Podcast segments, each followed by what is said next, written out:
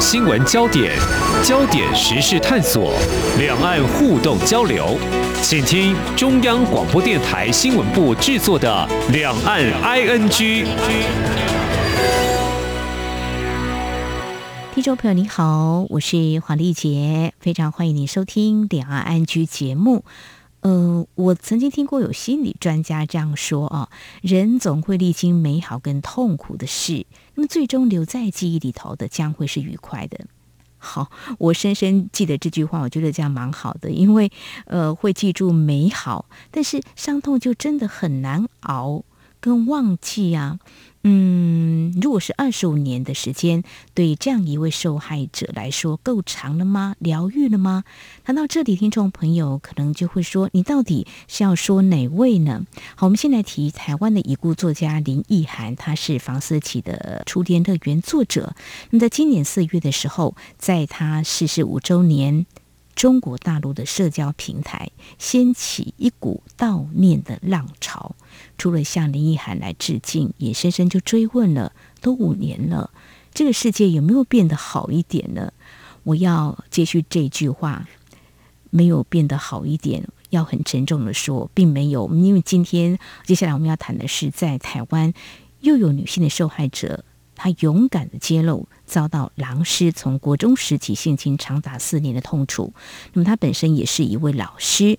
那么就在这位狼师呢，其实他已经身为这个校长了哦。八月即将荣退前呢，他狠狠撕下他的假面具。这再现房思琪案的翻版，引发了台湾社会的关注，也有一些共鸣。因为也有其他受害者也陆陆续续对外指控这位狼师的行径恶行哦。或许听众朋友听到这里会感到讶异、愤怒、不平、感伤。我们接下来邀请独立评论在天下频道总监廖云章来跟我们关心跟探讨。诶，我们真的无法停止这样的伤害吗？或许在这起事件被关注同时，我们有很多可以一起来思考跟提醒的。非常欢迎总监，你好。嗯，是主持人好，各位听众大家好。嗯，首先要谈的是为什么要在二十五年后揭开自己的疮疤？我自己跟同事在聊这件事情，当然是从一些很新闻的角度了哈，就说，诶，那二十五年不是已经过了法律追诉期吗？呃，我们就看了一下相关资料，还是有其他申诉检举管道可以处理的啊，比如说这个性平委员会呀、啊。对，那其实我们现在先谈这个结果好了。台中市性别平等委员会历经四个月时间调查，至少有五次约谈相关的人员，在九月二号结果出炉。那么对这位被检举的校长。重惩，包括解聘、永不录用、没有退休金。这依照性平会法定流程，这个审议结果出炉之后，还是会给当事人书面陈述的机会，还将会召开最后一次会议，确认是不是维持原本的决议。那。其实媒体也有报道，这名受害老师是表示，请大家继续关心本案，让每个人都不需要活在威胁跟恐惧当中。我觉得他真的很有勇气，因为这真的是一个很不容易的决定。因为我们试想哦，可能连你自己都不知道这样一个检举会不会被受理，过程当中有许多难以预期的情况啊，但是。我们真的看到他也在这个人本教育基金会的陪同下召开记者会，显示他也并不是那么的孤单啊。因为侧面得知或知道有些人就不再隐忍，也说诶，他们有不幸的遭遇。那么这些其实也吐露在我们独立评论的投诉当中。总监，我觉得媒体被信任哦，成为一个社会公器，关心这样的问题，我觉得是一个让自己会有使命感哦。即便这样的事情不是唯一哦，但是相信有很多值得我们一起来相互提醒。我想你们想提出的，透过相关不同的角度的探讨，有蛮多的哦。那如果我们的听众朋友在最近也看了我们独立评论这一系列的报道，是不是也想问？我首先就想跟 总监来聊了，就是说。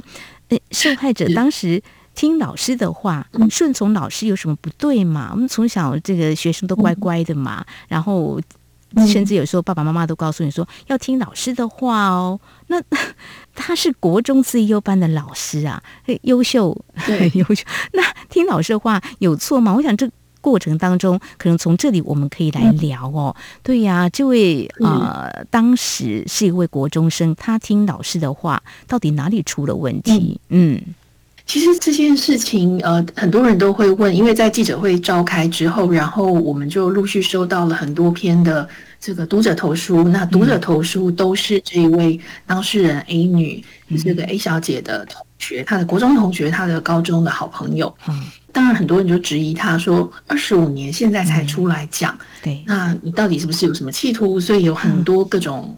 揣测还包括人说，哎、嗯，他是不是要出来干扰选举啊之类，就是有很多莫名其妙的话。嗯、但是为什么我会相信呃这个 A 女？就是我们在一开始人本跟她出来开记者会之前，其实我就知道这件事情，是因为呃我们当然有做了一些核实。那对于这些投诉人的身份，我也有一些认识，我甚至还约了其中一位出来喝咖啡，就了解他写的内容，然后也核实他的身份。哦，对，那你就会发现。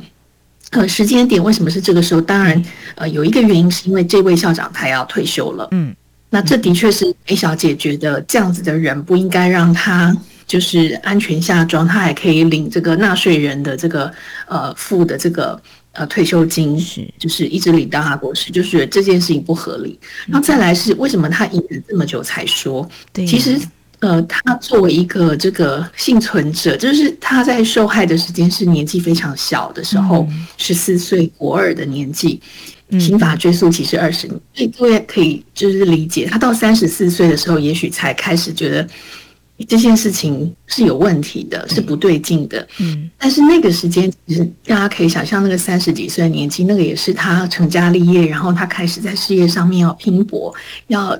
呃，有一席之地的时候，他如果出来举发这个事情，对他自己会有什么影响？其实我们在亚洲的社会成长，嗯，我们在这里生活工作，我们都很知道这样的事情对一个女性来说，她是有要承受多么大的压力。何况他自己也在教育界，这个校长也在教育界，所以他当时有非常多的考量。那后来其实是五年前房思琪的这个事情启发了他，就是房思琪的那个小说，让他。意识到说哦，原来不是只有我遇到这样的事，因为遇到这样子事情的受害者，他基本上这样的当事人，他基本上他不太能够求救，因为他当时的环境就是整个是被封锁的，因为呃老师会隔隔离他的人际关系，那所有去跟他讲或者是去跟他打闹的人都会被警告说，诶。不干扰他，然后你们是不是在捣乱啊？因为你们现在最重要的事情就是要好好的考试，好好的争取这个第一志愿，所以所有跟念书无关的事情都不应该做，其实都是坏事。所以我会说，其实这是升学主义一个很好被利用的一个呃借口，就是这位师就是拿着这样子的大旗，而且。最糟糕是因为他是一位补教名师，他是数学名师，他也是在补教业也相当有名，所以他是很有战功的一个人。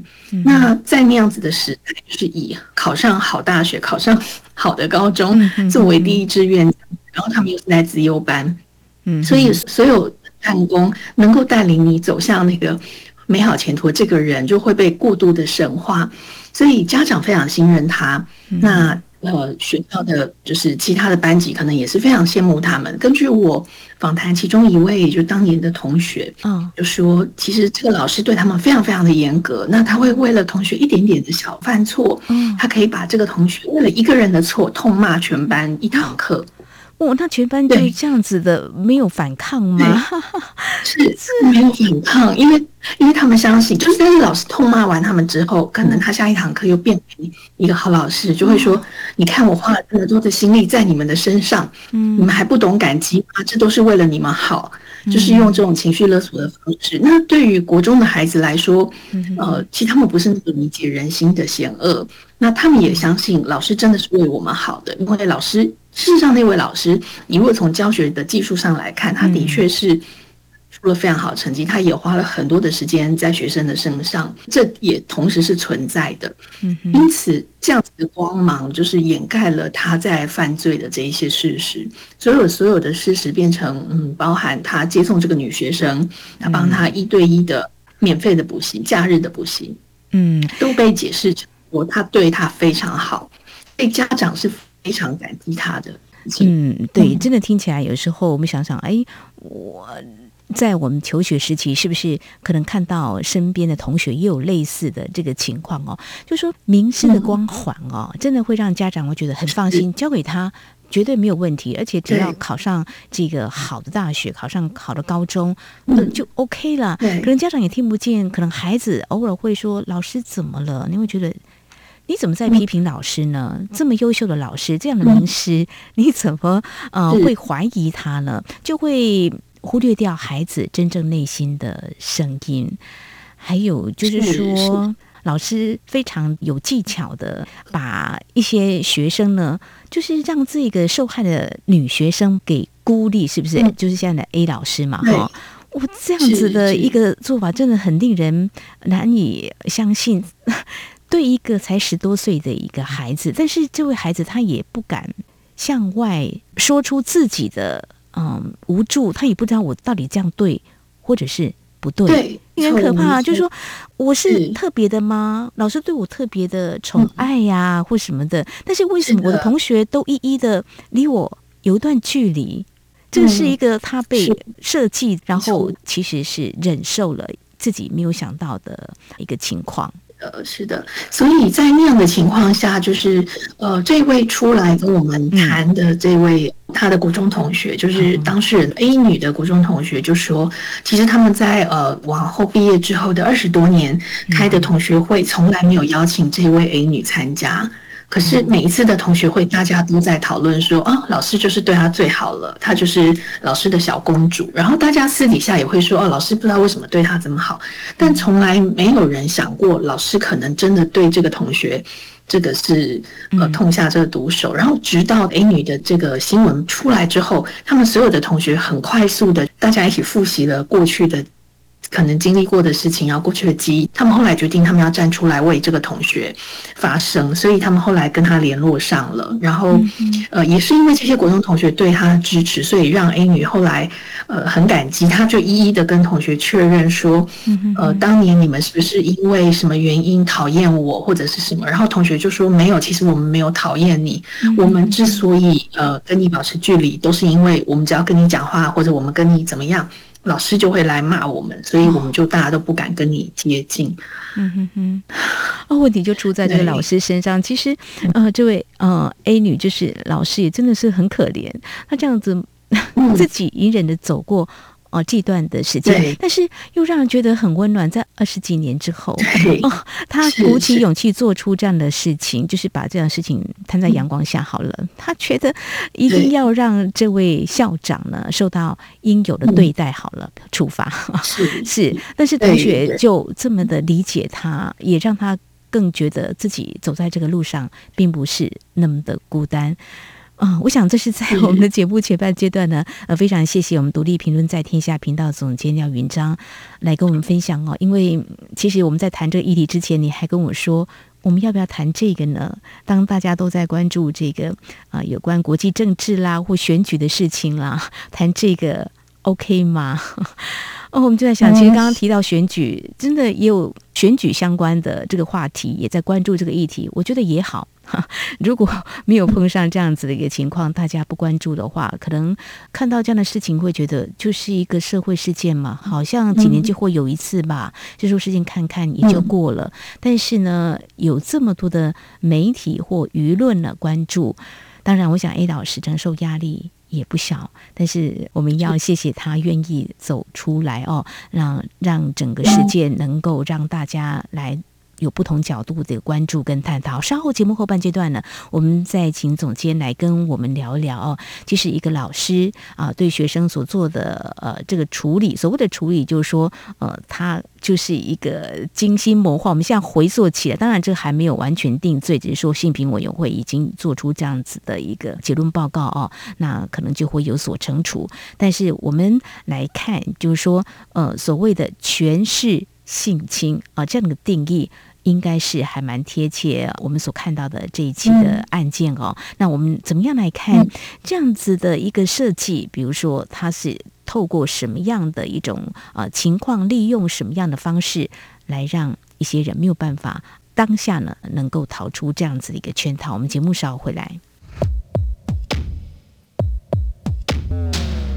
不只有新闻，还有您想知道的两岸时事，都在《两岸 ING》节目。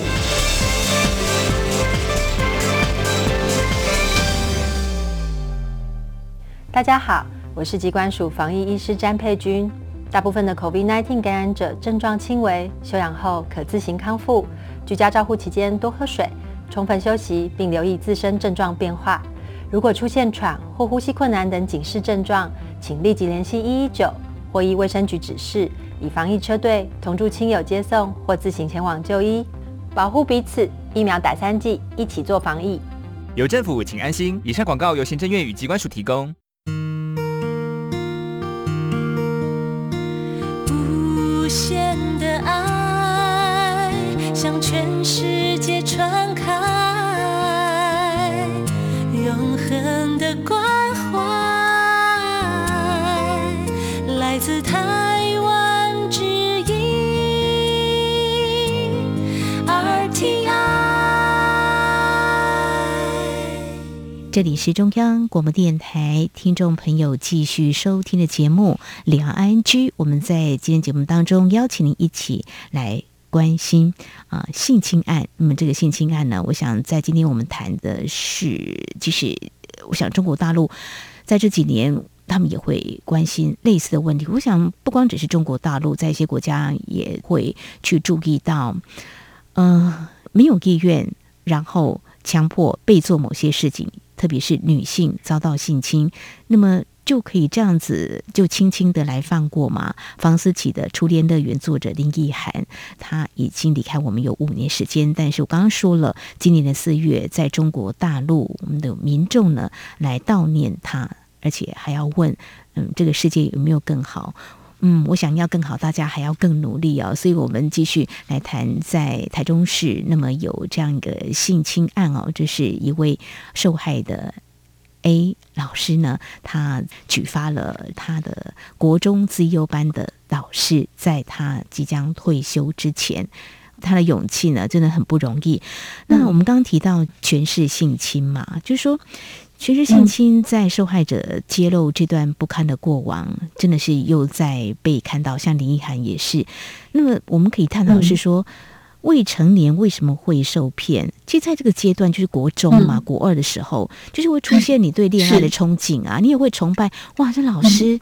好厉害哦！他教学真的是好棒啊。每次你看，经过补习之后呢，我就可以拿到很好的成绩。就说在这个阶段，孩子是很容易分辨不清的，崇拜啦、恋爱啦，或是其实有人说师生恋啦哦。但是往往这个时候可能就会被这个狼师利用的弱点，更不用谈说，哎，那你那个时候为什么不拒绝呢？就这样子忍受了四年的时间啊，所以这个很可以值得我们来探讨。对，其实在，在呃这个 A 女当事人她揭露这段呃过去之后，呃陆陆续续就有她的前面几届的学姐，还有后面玩她几届的学妹也出来指证，嗯哼，就是他们彼此之间并不认识，可是他们看到那个模式就是是一模一样的，所以这个事情是。怎么发生？就我们就大家一直在问说，那怎么样才可能中断这样子可怕的一个循环？因为就像刚刚主持人讲，我们三不五时，每隔几年就会听到这样的故事。嗯，那为什么会这样呢？所以我觉得那还是跟升学主义的迷思是很有关系的。嗯嗯，对。虽然这件事情是发生在这个。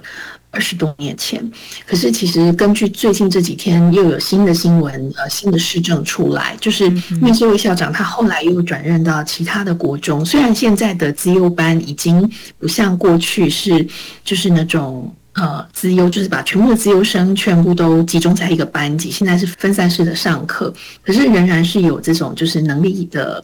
呃，分班上课的状况，所以这位老师其实他后来又设计了一个新的制度，是叫做就是数学小助教这样子的概念，去分给他，就是也是选出就是他觉得有呃比较好的数学能力，或者是这个他觉得有资质的学生，然后特别为他们补强数学。那这个过程当然就是非常好。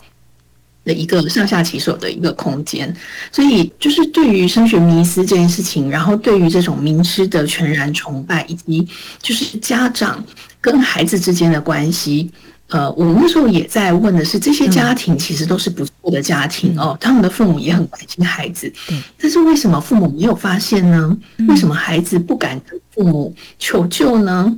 嗯，对，更何况这个 A 女的父亲其实是警察嘛。嗯，那他后来也在记者会上有一段录音出来，就说他非常痛心，他是到最近才知道这件事情的。哦，对。是，对他的父母其实都被蒙在鼓里，所以他父亲前几天我看到他还有另外一段新的访谈，是说，嗯，他很谢谢女儿，就是说在那么痛苦的情况下都忍耐了下来，然后没有让他们失去，没有失去生命，因为他们知道林奕涵的这个状况，当然会非常害怕嘛，就说如果他当年也想来那。他的父亲非常感激儿，就是很坚韧的活下来。嗯嗯，其实我有看到这段的报道，我看了我都觉得很难过。我我我没事，我难过的是说，其实 A 老师是很难以过他每一天的日子，但是嗯，父母亲也真的很感谢他能够勇敢的。走过来，因为林奕涵并没有这样走过来嘛，嗯、呃，所以父母亲他现在有点感叹的话，我想也是提醒了为人父母，是不是可能要多留意孩子所发出的任何的讯号？还有升学主义这个，我们那时候念书也是有现在的情况，多元入学是不是还是这个情况吗？哇，那真的是就是我们呃这个亚洲的这个升学主义挂帅。好像透过各种制度都很难去改变哦，嗯、呃，但是就是说，我们倒是要提醒啦，就是父母亲忙碌之余，真的是 要多多关心自己的这个孩子哦。除了升学之外，没有其他可以共同来。互动的一个话题嘛，还有就是说，在这次一系列的报道当中，专家有提醒啦，比如说曾经在节目当中谈论到高佳瑜被她的这个男朋友施暴的一个状况，我们就讨论说，那资优生不是很聪明吗？很会念书吗？那难道不会处理问题吗？这个我们是不是也趁这个机会来聊一下？就说他不是一个资优嘛，就念好书就可以吗？还是说，即使在透过这一次的嗯台中房思琪案，我们也可以一起来思索呢？对，其实，在资优班，他会有一个迷思，就是说，大家会觉得，哦，资优生反正他们就是很聪明嘛，所以他们自己可以搞定很多事情。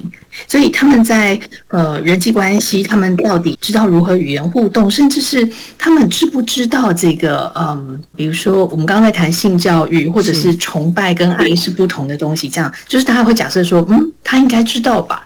甚至是比如说我们会说一个男老师对一个这样子未成年的少女的单独的接送、假日的补习，呃，家长完全不起疑，就说应该不会吧，因为他已婚，所以就是有很多的理所当然，就觉得说，嗯。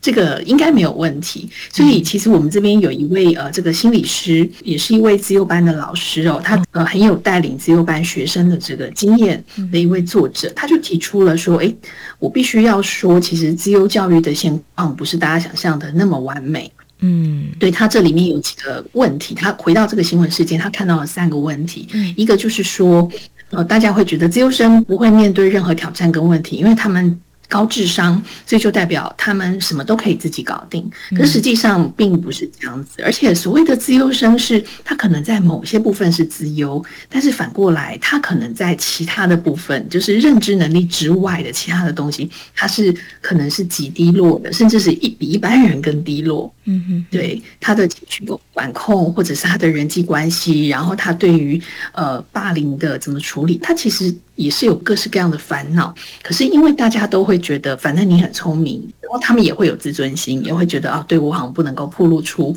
我不懂，否则我好像就不是资优生了。嗯，所以因为这样的双重的关系，反而就隔离了他们求救的这个可能性。嗯，对。嗯，然后另外就是我们刚刚前面也有提到，就是说名师有一种光环，他有一种神话，所以一切就是他。算，因为我当时也是很好奇，就说这个老师为什么他讲出了这样子的话，然后他做出这么霸道的决定，都没有人就是挑战他，没有人质疑他。对，那他们就说，因为这个老师他有非常好的成效，就是说他在带这一班之前，他有过的成绩是他让他全班的学生男生全部考上中一中，女生全部考上台中女中，所以呢，就是号称全雷大。那所有的家长就非常的崇拜，觉得哦，我们可以在公立学校，然后进到这样子幼班，然后得到这样子好的这个教学，所以所有人都担心老师，万一失去热情怎么办？万一他不喜欢我们的孩子怎么办？所以大家对于他是言听计从，完全没有人会质疑他。嗯对，所以他的声量就会吸引到全部的目光。所以当他在对学生做任何事情的时候，都会被合理化成啊，这一定是好的管教，这一定是为了孩子而做的事情。嗯嗯，我真的觉得很值得我们再去关心。我觉得对，而忽略了孩子们的生涯这个问题。然后特别是在这样的班级里，其实还是有人会质疑老师的。嗯，就是还是有会有一些学生质疑老师，就是有一些独立性比较强的孩子哦。就是我们的投诉里面有一个人，就是有写到这个，当你也质疑老师，然后老师马上就是把他贴上标签，就是哦，你就是成绩不好，所以如何如何。然后然后就说哎，大家不要跟他讲话，就是靠近这样的人，你们成绩通通会变烂。就是用这样的方式去给学生贴标签，然后他其实在这个班里做的非常多事情都是反教育的，嗯，只是因为他的成效好，因为高压，因为填压，然后因为这些孩子的资质本来就好，所以他反过来利用了这些孩子的好的成绩，然后他们性格上的驯服，他们对权威的服从，去打造了他自己好像是一个金牌老师，然后他又利用了这些学生的脆弱。去侵害他们，对啊，嗯，小小的年纪啊，真的好像没有办法做太多的反抗，有质疑，但是你看却被这位老师用这样的方式给处理。每个人都有在升学阶段不一样的往事。其实我听到这个，就会想到我们那个时候念书也是有名师的光环，不过就是爸爸妈妈是会说。不会的话就打，打到会，要认真念书考高分哦。当然，这个升学主义还有名师的光环呢，在这次我们台中房思琪案呢，大家可以好好的来思考，嗯，看看自己的孩子，然后多一点关心哦。我想也多一点对话，除了好成绩之外，那么是不是他有需要我们一起来协助他的某些部分呢？好，我们刚刚提到这 A 女啊，她。鼓起勇气，那么把这件事情呢，让外界知道。那么目前呃，新平委员会有这样的审议结果。我们要再说的是，我们也啊、呃、重述一下他对外发布声明稿，非常感谢各界的关心跟支持。他说打赢第一仗，接下来还是有漫长的道路要走。嗯、行为人有申复的权利，之后还有法院的刑事调查，所以后续的审理。是不是公平公正，依然需要关注的一个焦点。还有刚才我们说了，他说他希望为其他不敢发声、也没有资源的受害者奋斗，让每一个人都不需要活在威胁跟恐惧当中。谢谢他，真的也要祝福他，真的好。嗯，看到这个我就想，这是资优生，我就不免又想起小的时候听到村里面的人爸爸妈妈说，呃，有一个五六岁的小女孩啊，被村里头一个二十多岁未婚的大哥哥给性侵。我说，那怎么处理？怎么处理？大家都认识啊，然后就家长讲一讲啊，然后就没事了，因为尴尬嘛，然后就这样。